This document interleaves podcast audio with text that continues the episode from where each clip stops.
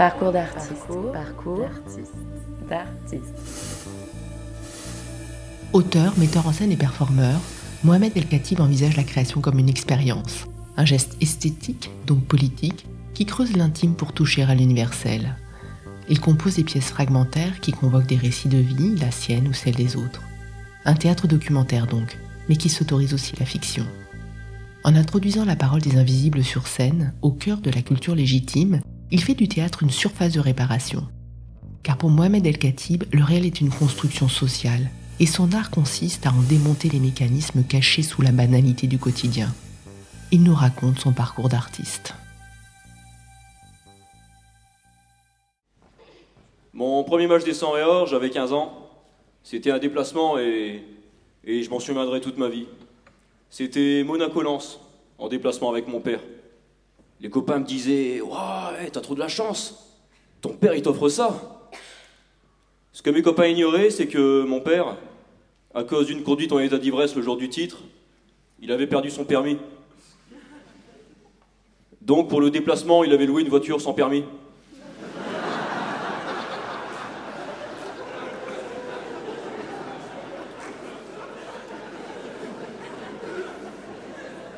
Résultat, on a mis 37 heures pour descendre. À Monaco, on a perdu 6 à 0. Et il faudrait que je le remercie pour ça Bonjour Mohamed El Khatib. Votre biographie raconte qu'avant de vous consacrer au théâtre, vous avez beaucoup pratiqué le football durant votre jeunesse à Beaugency, dans le Loiret, ce qui vous a mené jusqu'à l'équipe de France Junior aux portes du centre de formation de Paris Saint-Germain.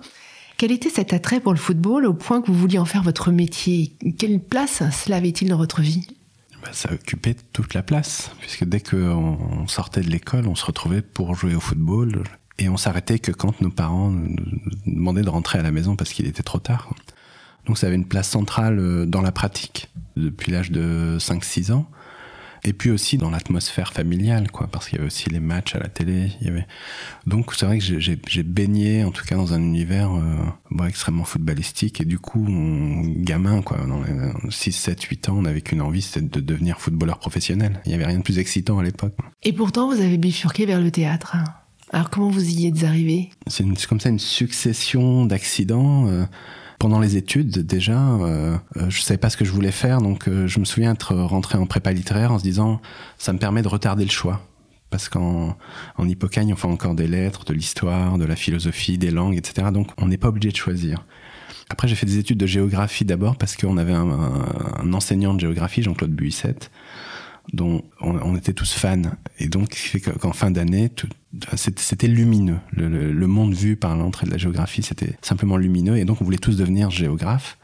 Euh, sans doute, j'aurais fait peut-être une carrière universitaire de géographe, mais j'ai raté l'agrégation euh, à deux points. De cet accident, de cet échec, je me suis tourné vers la sociologie à cause d'un séjour que j'ai fait au Mexique et donc j'ai travaillé beaucoup sur la réhabilitation du centre historique euh, de Mexico et sur la question notamment de la gentrification à Mexico au début des années 2000. Et, parallèlement à ça, je fréquentais les CMA, qui sont un mouvement d'éducation populaire. J'avais passé mon, mes diplômes d'animateur et on, on, emmenait des enfants euh, faire des camps, et notamment des camps de théâtre, et en particulier au Festival d'Avignon. Et c'est comme ça que j'ai vu mes, mes, premiers spectacles en fait en tant qu'animateur. Et j'accompagnais des enfants, on allait voir des spectacles et puis on, on organisait des débats, des discussions, des échanges. Comment euh, on peut traduire ce qu'on a vu, mais de façon euh, physique, à partir des ressentis, euh, par la peinture, par, par, différentes formes, par la sculpture, etc. Par différentes formes. Comment on rentre en dialogue avec avec une œuvre d'art. Et ça, ça m'a beaucoup intéressé. Et je me souviens m'être dit après avoir vu des spectacles, je me souviens d'un vieux spectacle de Rodrigo Garcia ou de Yann Fabre, ou de euh, Yann Lowers aussi, j'avais vu la chante d'Isabella. Et je m'étais dit, ah tiens, je ferais bien ça comme métier. Voilà, mais un peu naïvement, comme on, sans se rendre compte de, de ce que c'est. Et puis, comme je poursuivais une thèse en sociologie et que j'avais pas de bourse de thèse, ben, il fallait que je travaille et j'ai répondu dans une annonce, euh, à une annonce dans Télérama qui disait cherche conseiller pour le théâtre et j'ai candidaté comme je, voyais beaucoup de spectacles, par contre avec les CMA notamment. Et j'ai été pris et du coup j'ai travaillé d'abord dans l'administration du spectacle vivant. je m'étais dit c'est temporaire, c'est le temps de, faire ma thèse. Et puis en fait, euh, je travaillais la journée, mais j'allais voir des spectacles tous les soirs. Et cette thèse, je ne l'ai jamais terminée. En même temps, je voyais quasiment, euh, quasiment 200 spectacles par an, quoi, pour des raisons professionnelles. Et c'était assez agréable, c'est-à-dire j'avais le sentiment de militer à ce que sur un territoire, euh, il y ait des rencontres entre des publics les plus différents possibles, et des gestes artistiques, que les choses s'inventent comme ça en situation sur des territoires. Et j'ai beaucoup aimé ça, mais au bout de trois ans, je me suis dit, c'est pas complètement ce que j'ai envie de faire. J'ai envie d'écrire, et si je le fais pas maintenant, je le ferai jamais. Parce que le, la situation était trop confortable quand vous êtes conseiller pour le spectacle vivant. C'est très agréable, vous êtes bien payé, vous allez voir un spectacle, vous donnez votre avis, vous mettez en place des projets, vous essayez de mobiliser des moyens. C'est très bien, mais il y a quand même une machine administrative. Euh, euh, il y a une lourdeur politique, euh, parfois des pressions politiques, fait que voilà, vous n'êtes pas complètement libre. Et puis, euh, au bout d'un moment, c'est rébarbatif. Et j'avais envie d'écrire, et je me suis dit, si je le fais pas maintenant, je le ferai jamais. Et donc, j'ai démissionné. Je me souviens m'être dit à l'époque, allez, je me donne 2-3 ans. Si dans 2-3 ans, j'arrive pas à vivre de ce que j'écris, alors je ferai autre chose. Et c'est comme ça qu'en 2010, vous avez créé votre premier spectacle, À l'abri de rien. Donc un texte que vous avez mis en scène. Quel regard portez-vous aujourd'hui sur ce premier spectacle? J'ai un peu honte. J'ai un peu honte, de se dire que. Bon, à la fois, il y a quelque chose d'assez magique, je trouve. Euh, je ne sais pas si ça existe encore aujourd'hui, mais j'ai écrit ce texte et je l'envoie à, comme ça, des directrices et des directeurs de scène nationale en disant voilà, j'ai écrit un texte, euh, j'aimerais le monter, euh, est-ce que c'est possible? Et il se trouve qu'il y, a un type qui a répondu, qui s'appelait Yvon Tranchant, qui était le directeur de la scène nationale de 7, qui m'appelle et qui me dit ah, j'ai lu votre texte, c'est formidable, bah, venez, venez le créer à 7. Et je sais pas si ça, ça existe encore. A cette possibilité-là qui fait je sortais de nulle part, j'avais rien écrit, etc. Et il a rendu cette aventure possible. Et quand je regarde le, contenu du spectacle, je, trouve que c'était laborieux. Je, le dis un peu de façon caricaturale, c'est-à-dire, mais moi qui étais un peu euh, remonté contre une certaine pratique théâtrale euh, qui relève du théâtre bourgeois, finalement j'ai fait exactement la même chose. J'ai fait un geste confortable, j'ai écrit un texte, j'ai réuni des acteurs avec une jolie scénographie, mais ça, ça ne déplaçait rien. C'est ça le théâtre bourgeois pour vous? Ce qui ne déplace rien? Oui, ce qui ne déplace rien et du coup ce qui euh, accentue le, le, conservatisme, ce qui euh, vient légitimer l'état du théâtre dans lequel il est, la société, euh, euh, la société comme ça, avec un certain nombre d'inégalités. Et c'est rassurant quand on voit du, du, du théâtre bourgeois, on dit tout va bien, euh, ça fonctionne comme avant. Or, j'avais pas envie de ça, de, de, de, de contribuer à, à patenter un renversement, en tout cas un questionnement euh, de la pratique théâtrale et dans son rapport, dans son dialogue avec le reste de la société. Et du coup, j'étais un peu triste en regardant ce premier spectacle, en me disant, mais c'est comme si c'est pas ce que je voulais, quoi. Mais ça m'a beaucoup servi, quoi. C'est-à-dire cette erreur-là, enfin, ce, cette direction-là m'a permis après de radicalement de, de, changer ma façon de faire du théâtre. Et que c'est à partir de là que j'ai pris le virage euh, et que je me suis un peu débarrassé de, disons, pour, pour dire un peu vite, de ce qui m'apparaissait être accessoire au théâtre et qui est né et finir en beauté, quoi. Finir en beauté, donc qui naît en 2014, hein, qui comme un spectacle manifeste. C'est un spectacle qui évoque la mort de votre mère, survenue deux ans auparavant, en 2012. Je disais spectacle manifeste euh, à la fois sur euh, la forme hétérogène, fragmentaire, hein, qu'on va retrouver euh, dans plusieurs de vos spectacles, mais aussi sur le fond, parce que c'est un spectacle qui creuse votre intimité pour parler à la nôtre. Quel est le chemin qui vous a mené sur cette voie-là? Il y avait le désir d'être au plus près du sujet. Et donc, en l'occurrence, c'était d'être au plus près de ma mère. Et tout ce qui venait faire interférence, tous les intermédiaires possibles, j'ai essayé de les, de les évacuer. Le chemin a été long pour arriver à finir en beauté dans le processus de travail même. C'est-à-dire qu'au début, euh, très vite, les mauvais réflexes reviennent. C'est-à-dire que très vite, je me suis mis à produire du théâtre. J'avais demandé à une actrice qui allait interpréter le rôle de ma mère. Des images étaient projetées sur un immense écran. Euh, et d'un coup, j'utilisais je, je, les ressources euh, du théâtre, mais en fait, qui nous mettait à distance. Euh, et je me suis dit, mais c'est pas ce que je veux. Euh, J'aurais envie qu'on entende ma mère, par exemple. Donc pourquoi je vais demander à une actrice alors qu'on pourrait entendre ma mère et qu'on pourrait entendre la langue de ma mère, qui est, une, qui est une langue trouée, qui est une langue particulière, qui a une musicalité qu'on entend très peu tout le travail a consisté à, retirer tout ce qu'il y avait de superflu, y compris dans des. Parfois, on utilise la musique de façon un peu malheureuse, de façon illustrative, et, et là, j'avais mis de la musique qui venait accompagner, et je me suis dit, mais ça ne sert à rien. C'est-à-dire qu'il faudrait arriver à se concentrer sur la musique originelle, c'est-à-dire la musique de la langue de ma mère. Et ça, c'est le geste le plus difficile, c'est-à-dire euh, le plus radical, d'être au plus près du sujet et essayer de ne pas se reposer sur les prothèses théâtrales. Ce qui fait que j'ai tout évacué et finalement, il restait quoi à la fin? Il restait euh, juste le, fils de ma mère, enfin moi en l'occurrence, avec un pauvre magnétophone avec lequel j'avais enregistré ma mère euh, de façon un peu artisanale. Et puis le récit, quelques témoignages quelques archives liées à l'hôpital, aux médecins, euh, sur la question de la fin de vie. Et c'est comme ça que le, propos euh, s'est accordé à la forme. C'est-à-dire que la simplicité extrême de la forme, elle venait pour moi renforcer euh, ce qui relevait de la profondeur du propos. Et c'est comme ça que le spectacle est né. Ce spectacle a une autre particularité, c'est que vous y mêlez des éléments documentaires. On entend la voix de votre mère, on voit des images du cimetière, on voit aussi l'acte de décès de votre mère que vous faites circuler dans le public. Et pourtant, nous sommes au théâtre, euh, le lieu de la fiction, dans ce dépouillement euh, que nous, vous nous avez euh, décrit, c'est-à-dire un magnétophone, un petit écran, très peu de choses. Et il y a comme un frottement entre, entre le réel et la fiction. Pourquoi est-ce que ça vous intéresse sur scène? Parce que c'est aussi une démarche que vous avez poursuivie par la suite. Pour deux raisons. la première, c'est que quand, je, faisais ce récit assez vite, j'ai été confronté à la famille. Et à cette chose toute simple qui est que quelqu'un de votre famille peut vous dire mais c'est pas comme ça que ça s'est passé. Et donc qu'est-ce qui fait que euh, moi je l'ai vécu comme ça, ou j'ai le sentiment de l'avoir vécu comme ça, et que la même sœur qui était au même moment à la même cérémonie le vit tout à fait autrement. Et cette question du point de vue, elle, euh, elle m'intéresse beaucoup, c'est-à-dire comment à partir d'une même expérience, on va avoir des récits différents. Euh, sans qu'on puisse dire que l'un est mensonger, que, l'autre est, est, la, vérité, etc. Et j'ai accepté assez tôt l'idée que le documentaire n'a rien d'autre qu'un point de vue. Donc ce n'est rien d'autre qu'une construction. Quand vous posez votre caméra, il y a un champ et un hors-champ que vous décidez, donc c'est une construction. Et à partir de là, j'ai pu commencer à prendre des libertés, c'est-à-dire être très tranquille avec cette chose-là en disant je suis au théâtre, je ne suis pas journaliste, je ne suis pas euh, en train de témoigner euh, devant la justice, mais je fais appel à ma mémoire parcellaire, etc. Et donc il y a des trous, et ces trous, je vais les combler.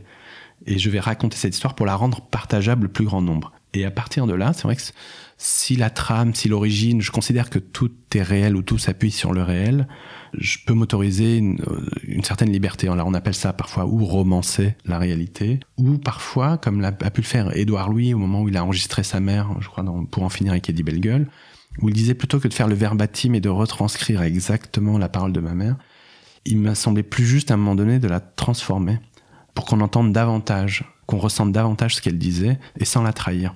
Et ça, c'est quelque chose qui, m'a toujours beaucoup intéressé. Et l'autre euh, chose, est peut-être un peu, mais c'est le même versant politique, c'est-à-dire que quand on s'intéresse aux classes populaires, aux sans-abri, aux sans-papiers, etc., la plupart du temps, le registre, c'est le documentaire. Euh, comme s'il n'avait pas le droit à la fiction et que si on s'intéresse à la question des migrants, c'est nécessairement par le documentaire. Pourquoi on n'a pas le droit de l'imaginaire n'existe plus euh, dès lors que c'est un sujet de société? Et je voulais aussi euh, rompre avec cette, cette tradition-là. Mais vous introduisez donc des documents. Alors quelle est la fonction de ces documents dans la fiction? En fait, c'est une façon de partager le processus de travail. C'est ce qui me met au travail. Moi, quand je tombe sur l'acte de décès de ma mère, j'ai jamais vu un acte de décès avant. Et la froideur euh, d'un acte de décès, c'est sûr que ça peut vous démolir une deuxième fois, quoi. Et puis, par moment, il y a des choses qui relèvent de l'ordre de la poésie administrative. Je me suis dit, c'est tellement gros et que ça me met moi en mouvement, que ça me met au travail, et donc j'ai envie de partager ce document avec les spectateurs. Et puis je me disais, je me souviens m'être dit, et puis ça ferait un entraînement. C'est-à-dire, c'est tellement violent de se retrouver devant un acte de décès. Au moins, les gens en auront vu un, et quand ils perdront un proche, bon, ils seront mieux préparés, ils sauront à quoi ça. Et donc, ce sont des jalons comme ça, parfois des jalons de vérité en disant attention, je vous raconte des histoires, mais il y a vraiment quelqu'un qui est mort. Il y a vraiment quelqu'un qui est mort dans ces conditions. Et ça, c'est vrai. Et puis des endroits où, euh, on peut prendre, euh, prendre des distances. Est-ce que c'est par euh, ce document aussi qui est raccroché à l'expérience de chacun que se crée un dialogue entre les intimités, c'est-à-dire celles que vous allez fouiller, que vous allez exposer, et puis la nôtre, celle de spectateur oui, et ça passe en partie par, euh, par exemple, pour finir en beauté, le choix de ne, de ne pas montrer les images. Et en ne montrant pas les images, eh bien, on n'a que le sous-titre lorsqu'elle elle parle notamment avec le médecin. On voit ni le médecin ni ma mère. Alors d'un coup, le fait d'enlever l'image, ça n'est plus que ma mère à moi, mais c'est la mère de chacun des spectateurs, chacune des spectatrices qui est là. Et donc, dès lors que commence le processus de création, je me dis mais comment je vais pouvoir partager cette histoire, c'est-à-dire creuser, aller suffisamment loin euh, dans mon intimité pour qu'il y ait une résonance avec l'intimité de chaque personne qui est en face de moi, et en même temps, euh, ne pas aller non plus trop trop loin pour pas que la personne en face se ferme. Et donc c'est un, c'est un jeu, et parfois vous, parfois vous gagnez, parfois pas. Euh, et puis j'aimerais juste revenir sur cette question de l'intime, c'est que j'ai parfois entendu ah mais vous faites du théâtre de l'intime, etc. Et donc il y aurait les pièces politiques et les pièces intimes, et moi je rejette un peu ça parce que comme si l'intime c'était les choses qui relèvent du privé et donc euh, des émotions et donc qui seraient annexes, accessoires. Or la construction de l'intime c'est totalement politique, c'est-à-dire c'est la société qui vous dit ce que vous avez le droit, euh, ce qui est acceptable de dévoiler ou de ne pas dévoiler. Et d'ailleurs, on le voit bien d'une société à l'autre. Selon l'endroit où vous venez, l'intimité, on la place pas au même endroit. Euh, de ce qu'on peut révéler, de ce qu'on ne peut pas révéler. Et puis parfois, ce sont des intimités forcées. Euh, C'est-à-dire, on le voit là, notamment euh, sur les questions d'inceste, par exemple, parce que ça occupe une partie de l'espace médiatique et social. Les choses aussi ne sont pas dites parfois parce qu'elles sont reléguées comme si c'était... Non, ça c'est de l'intime, tu, tu le mets pas sur la table. Or, il y a des choses qui, qu'on a intérêt à mettre dans l'espace public. Et donc l'intime, moi je, me bats pour en faire une, un élément à part entière d'une composante de notre vie sociale et politique. On sait aussi que la façon de percevoir est extrêmement conditionnée par la société euh, dans laquelle on vit. Et c'est vrai que on a tendance à, l'évacuer et en faire une donnée presque euh, physiologique uniquement, en éliminant en fait euh, toute la partie culturelle qui fait qu'on ressent les choses comme ci ou comme ça. Je voudrais revenir sur ce texte, finir en beauté, Mohamed El Khatib, donc vous avez créé à la scène euh, en 2014, euh, texte qui a reçu le Grand Prix de littérature dramatique, parce que il est sans doute fondateur de beaucoup de votre démarche. Et il est donc composé de, fragments, on, l'a dit. il est aussi jalonné de, définitions qui ne sont pas sans rappeler celles que Barthes a, insérées dans son fragment du discours amoureux. Et donc cette forme journal, on sent qu'il y a une parenté, il y a comme euh, une intertextualité, un dialogue que vous entretenez euh, avec euh, avec Roland Barthes à travers ce, texte. Est-ce que ça a été une, influence pour vous?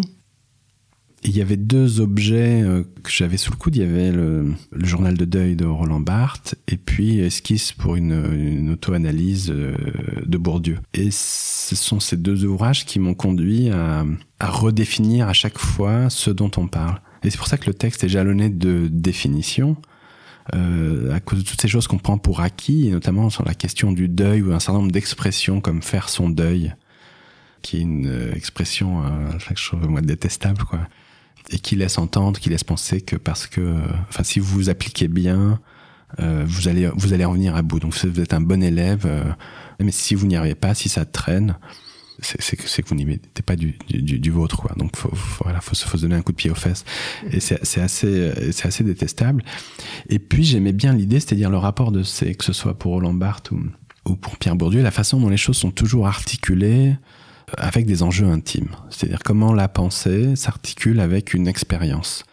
Et avec quelque chose d'ancré, là où pendant toute une période, dans les années 90, euh, début des années 2000, on avait tendance à rejeter ce qui relève du, du jeu, quoi et donc on se mouillait pas. Euh, ce qui fait que d'ailleurs aujourd'hui c'est formidable ce qui arrive avec Retour à Reims de Didier Ribon que tout le monde trouve formidable et à juste titre. Mais au moment de sa publication c'était pas si aisé. C'est-à-dire c'était presque une trahison à, à l'ordre sociologique ambiant quoi. C'est-à-dire la façon dont on mêle l'intime dont on mêle le registre de l'émotion et dont on l'articule avec celui d'une pensée sociologique ou philosophique et j'aime bien, en tout cas, moi j'ai aimé l'idée, ça a été des compagnons de voyage, des compagnons de route pendant l'écriture de ce, de ce texte en disant mais comment aussi je peux par moment sortir de la condition du fils en deuil qui a perdu sa mère et de l'articuler avec des enjeux qui dépassent que sont celui du rapport à la mort, que sont celui de la double culture qui façonne aussi votre rapport à la mort, c'est-à-dire qu'on n'enterre pas les morts de la même façon en France qu'on les enterre au Maroc. Et que cette double culture euh, elle génère à la fois une vraie richesse, mais aussi des tensions.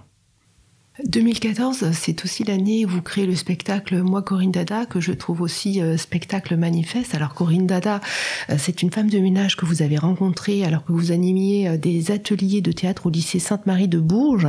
Et c'est un spectacle qui esquisse ce portrait de femme invisible, sans que son expérience soit brandie en étendard comme représentative hein, d'un lumpen prolétariat, mais plutôt elle en est significative. Vous êtes sur scène euh, Mohamed El Khatib, avec euh, Elodie Guézou, qui est euh, danseuse et, contorsionniste. Et ces récits de vie, ce sont, c'est une ligne que l'on retrouve dans beaucoup de, vos spectacles jusqu'à aujourd'hui. vous venez de créer Boule à neige avec l'historien Patrick Boucheron. pourquoi est-ce que vous vous appuyez sur ces récits de vie?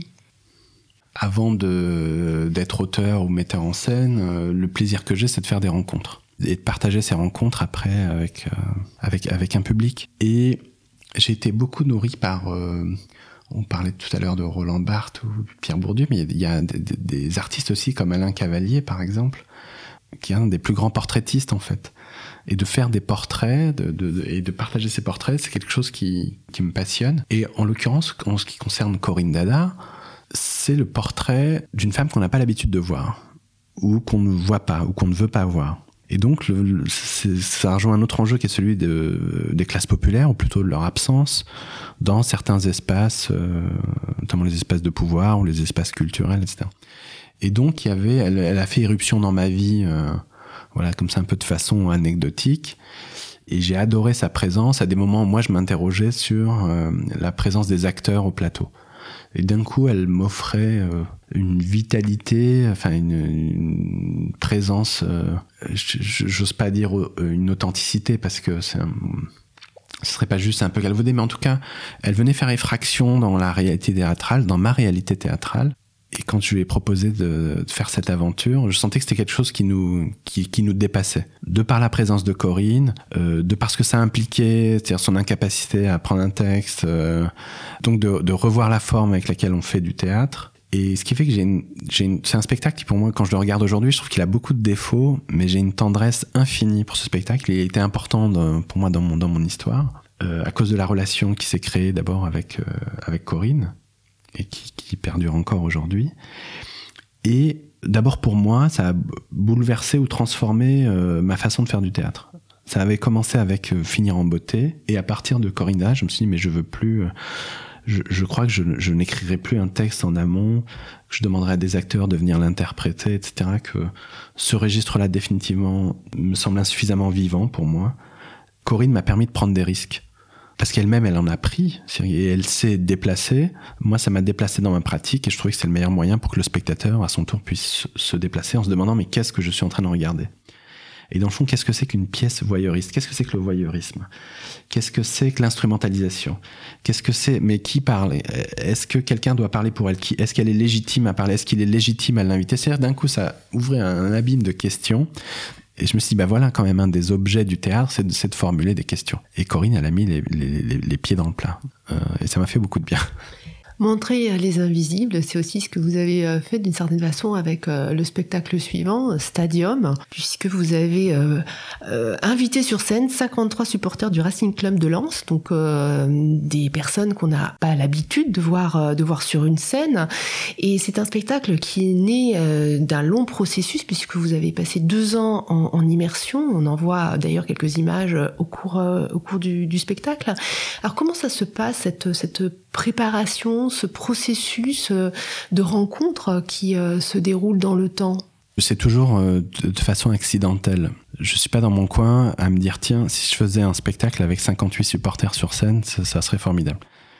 Au début, c'est tiens, est-ce que la question du football m'intéresse, mais pas tant du point de vue de ceux qui pratiquent le, le football. Les joueurs de foot m'intéressent pas beaucoup, mais du point de vue de ceux qui restent là, c'est-à-dire que ceux qu'on ne voit pas, qui sont les supporters, qui sont essentiellement composés de classes populaires, et qui sont, euh, que représentent les stades aujourd'hui Bon, c'est à la fois des laboratoires sécuritaires, des politiques répressives, du fichage.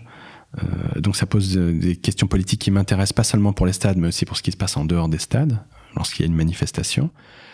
Qu'est-ce qui se passe socialement du point de vue de la mixité?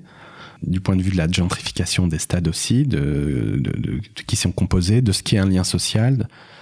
Et il m'apparaissait, euh, avec toutes ces réflexions, que c'était un formidable laboratoire, que les stades étaient un formidable laboratoire politique, social, que s'y jouaient euh, euh, des enjeux de, folklore, une mixité sociale qu'on qu'on retrouve pas à l'école, qu'on retrouve pas ailleurs, etc. Et puis il y avait ça, ça faisait écho à mon histoire intime, moi qui ai adoré jouer au foot, qui ai eu des rapports avec les supporters. Euh, j'ai rencontré des gens extraordinaires qui n'étaient pas des gens que j'ai que je côtoyais par la suite à l'université ou, ou, au théâtre. Et, et, puis il y avait, euh, disons, euh, euh dans les années 80-90, beaucoup une forme de mépris, en tout cas pour la pratique du, du football, notamment de la part des intellectuels. Et puis, bon, mais ça a changé un peu, ça a changé aujourd'hui. Et donc, euh, à ce moment-là, on décide avec mon acolyte Fred Hockey d'aller passer du temps, d'aller rencontrer des supporters sans savoir ce qu'on allait faire. On savait pas à l'époque si ça allait donner lieu à un documentaire, un film, et puisque chaque spectacle a, disons, ses propres règles du jeu. Et puis on rencontre quelques supporters et il se passe quelque chose dans la rencontre.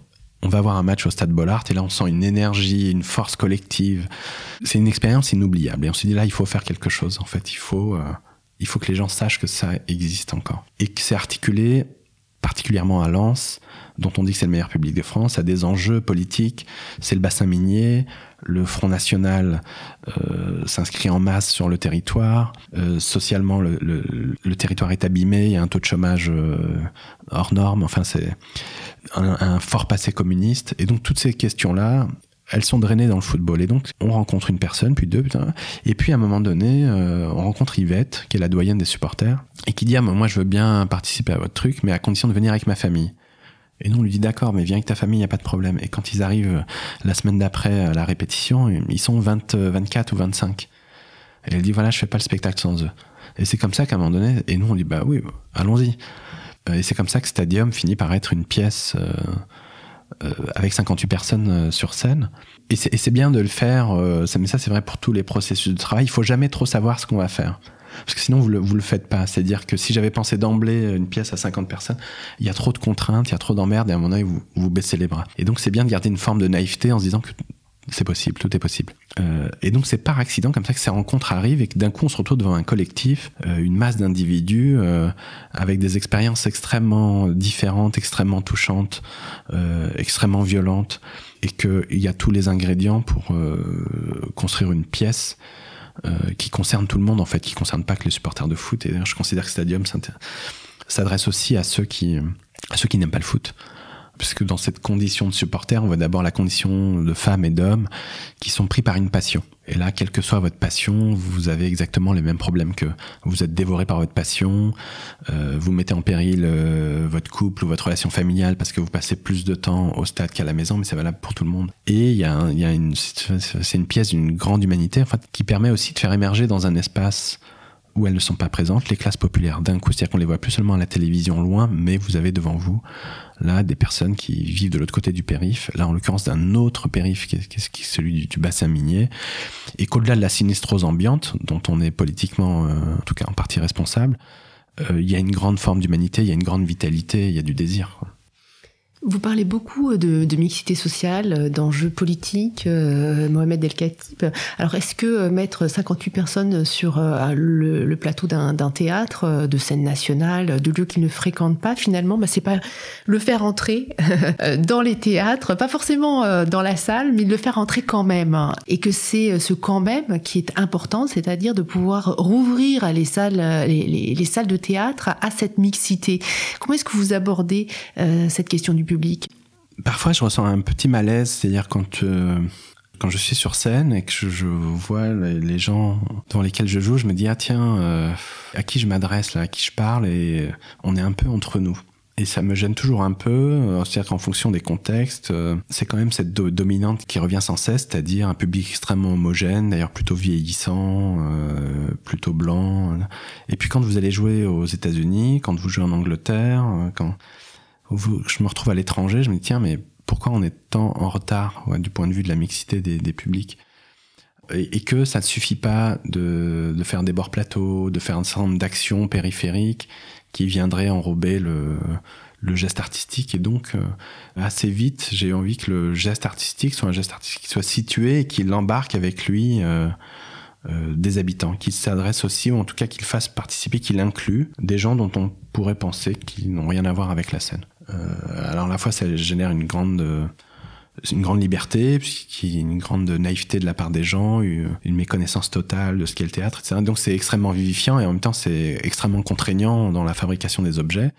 Mais pour moi, le jeu en vaut la chandelle dans la mesure où quand je le vois à petite échelle, et ça ne marche qu'à petite échelle, c'est-à-dire que les gens avec qui on partage ces aventures sont la plupart du temps des aventures qui durent euh, 3 à 4, euh, voire presque 10 ans pour euh, moi, Corinne Dana.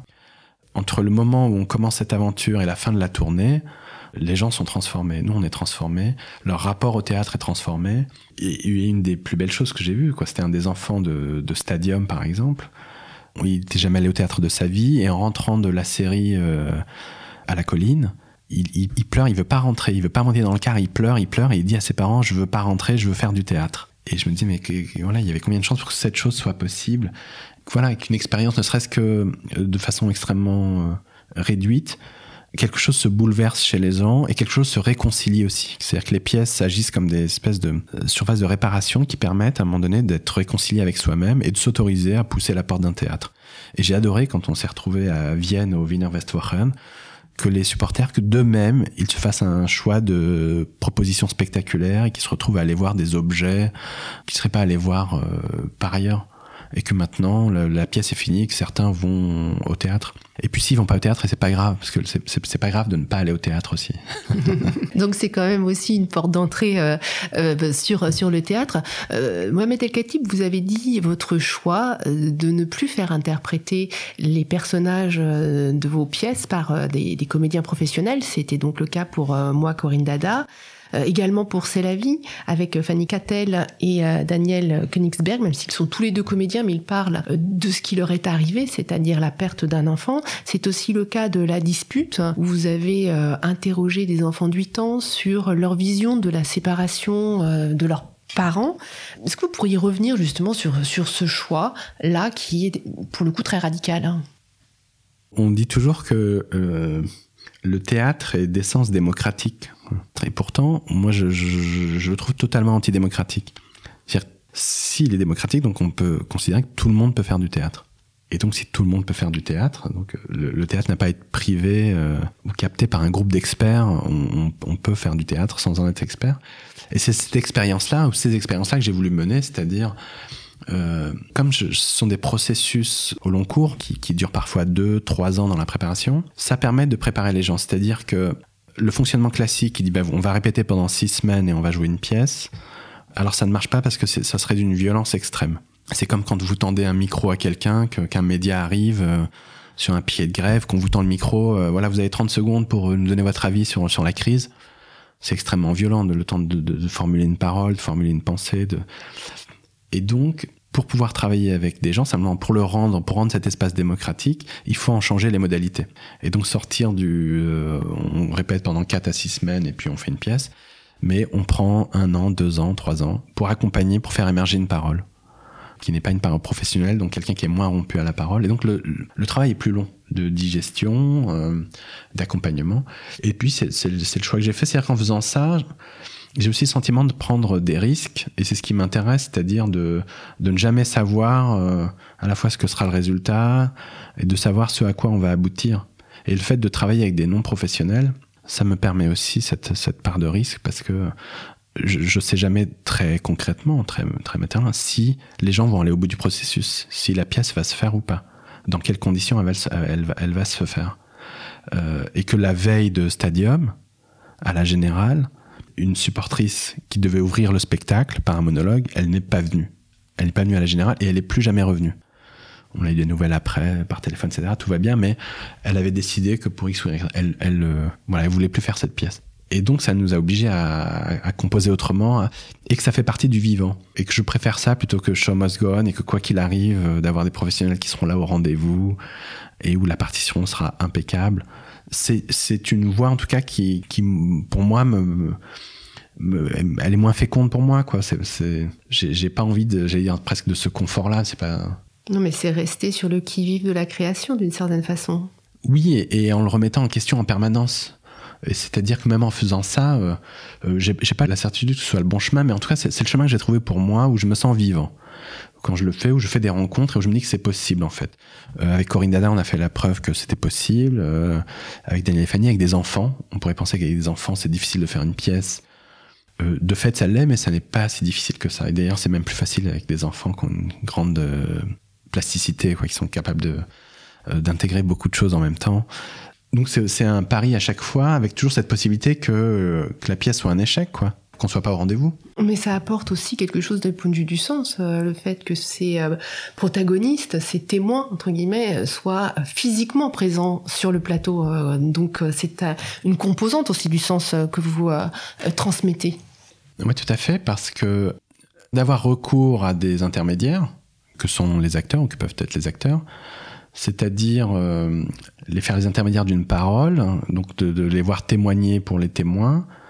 Alors, il se trouve qu'aujourd'hui, en tout cas dans le paysage actuel, dans le champ disponible, euh, disons, des acteurs, c'est quand même très homogène et qu'on retrouve pas les caractéristiques des témoins, c'est-à-dire des corps différents, des voix différentes, des intonations différentes, des âges différents.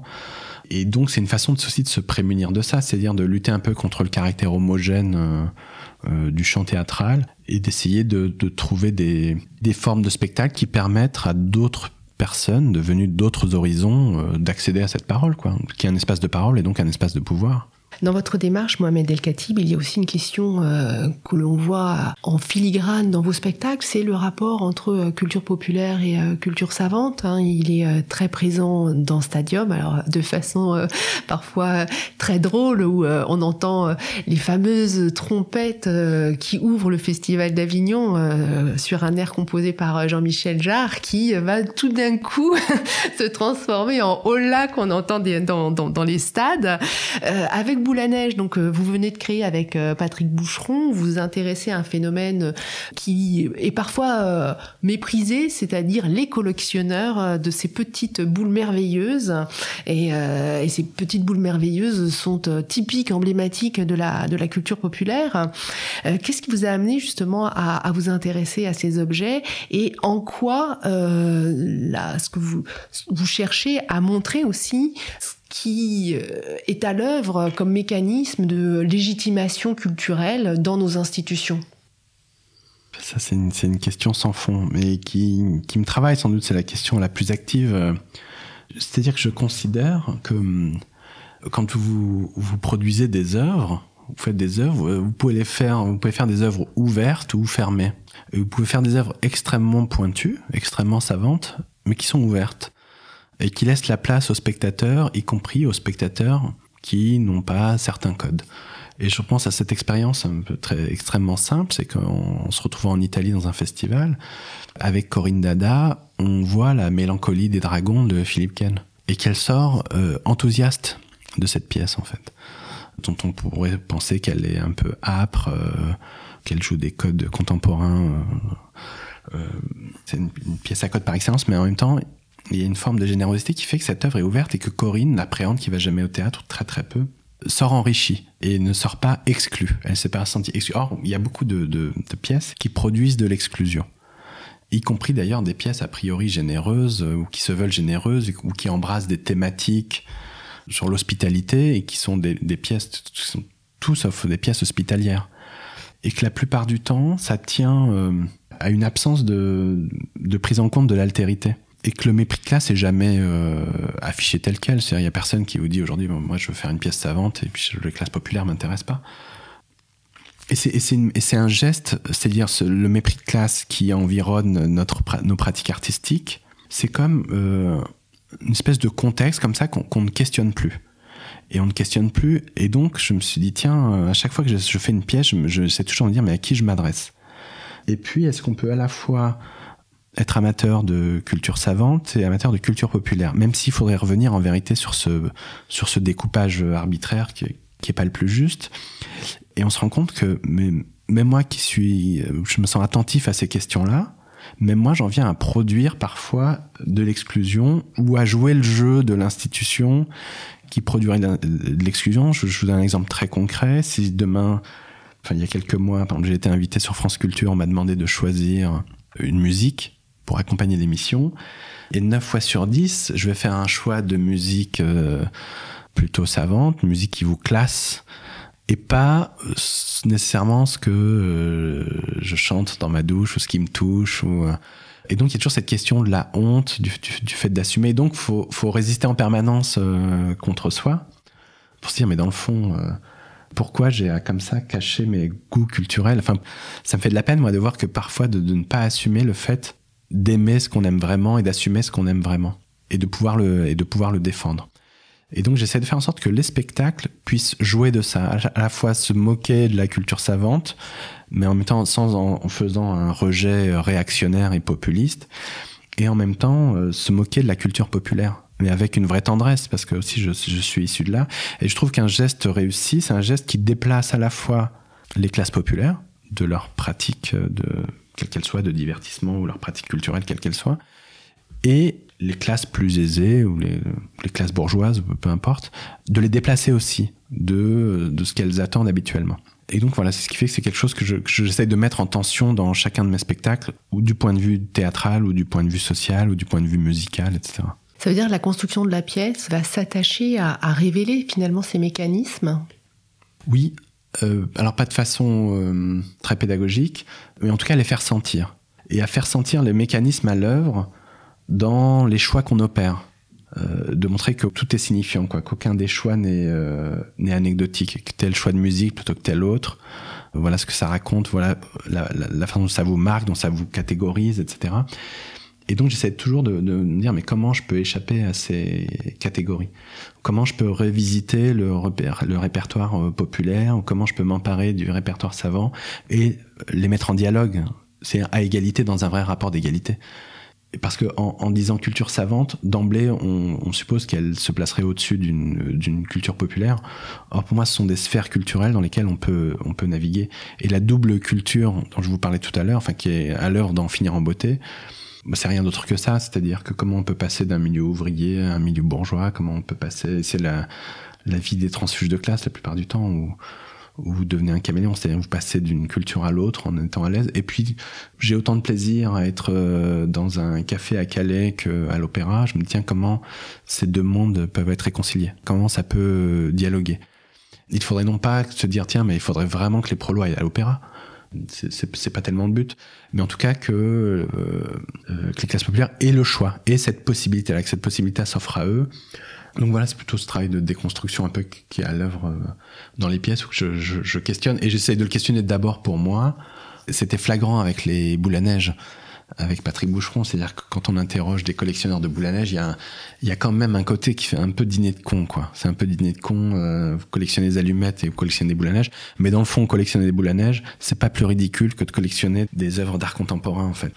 Et que, les moteurs sont les mêmes, que les pulsions sont les mêmes, que l'inconscient est le même. Et donc, il y a des choses à l'œuvre qui, et donc, j'ai plutôt envie de créer une culture commune euh, qui déplaçait les uns et les autres. Quoi. Ça serait ça pour moi un des enjeux euh, dans un geste artistique. Parlons justement de ce geste artistique parce que euh, on voit combien il est imprégné aussi d'une vision euh, sans doute nourrie par la sociologie. On a parlé de Bourdieu tout à l'heure. Euh, bien sûr, on entend dans vos propos un écho à la distinction qui a été une de ses œuvres majeures dans l'analyse des goûts et la façon dont on se positionne socialement à travers à travers ses goûts.